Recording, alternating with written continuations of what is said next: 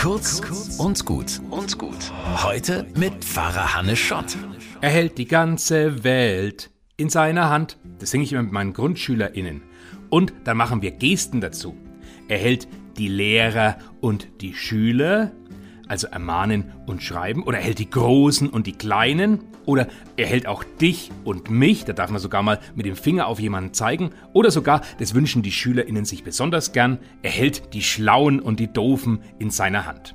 Ich singe dieses Lied jedenfalls ganz gern mit meinen Schülerinnen und Schülern, auch für mich, denn auch mich tröstet es dran zu denken, auch wenn es manchmal anders ausschaut, es gibt einen, der uns und die ganze Welt behütet und bewahrt, der auf uns aufpasst und uns alle in seiner Hand hält, egal wer oder wo wir sind.